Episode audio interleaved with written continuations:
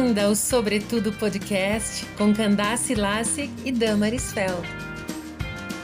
Na segunda temporada, estamos dialogando sobre assuntos do nosso dia a dia, propondo reflexões e compartilhando dicas, ferramentas e experiências. O ano começou e, como já vimos nos episódios mais recentes do Sobretudo Podcast, essa é uma época do ano em que as pessoas olham para o futuro, para o ano todo que temos pela frente. As pessoas são diferentes e, por isso, existem diferentes formas de olhar para o futuro e de se preparar para ele. Há quem prefira fazer planos bem detalhados, há quem prefira fazer planos mais gerais, e há também pessoas que não fazem plano nenhum e vivem ao sabor das circunstâncias. É bom olhar para o futuro e planejar.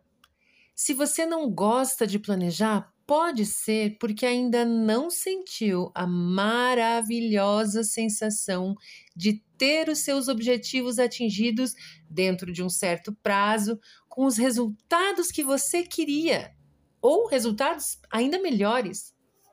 Nem tudo são flores, é verdade.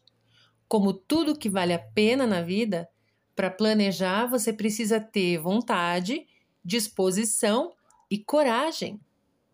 Planejar é imaginar o amanhã, é a gente se ver lá na frente, como queremos viver, o que queremos fazer, o que queremos usufruir, que frutos queremos colher. E aí estabelecer hoje um plano para chegar lá.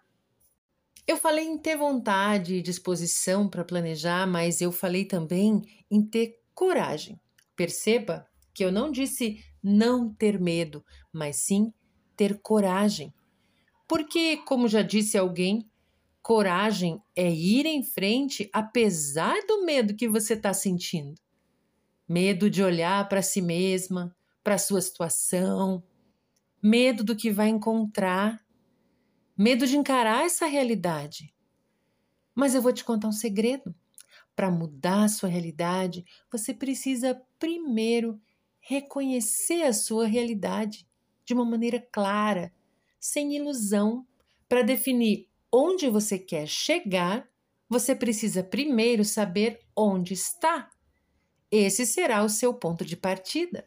Finanças, saúde, estudo, trabalho férias, vida espiritual e afetiva, só para citar alguns, são aspectos da sua vida que podem se beneficiar muito de um planejamento. Você não precisa ser profissional. Pode começar agora, com papel e caneta, e uma boa dose de vontade, disposição e coragem. Você ouviu Sobretudo Podcast seus minutos semanais de inspiração. Vamos continuar juntas?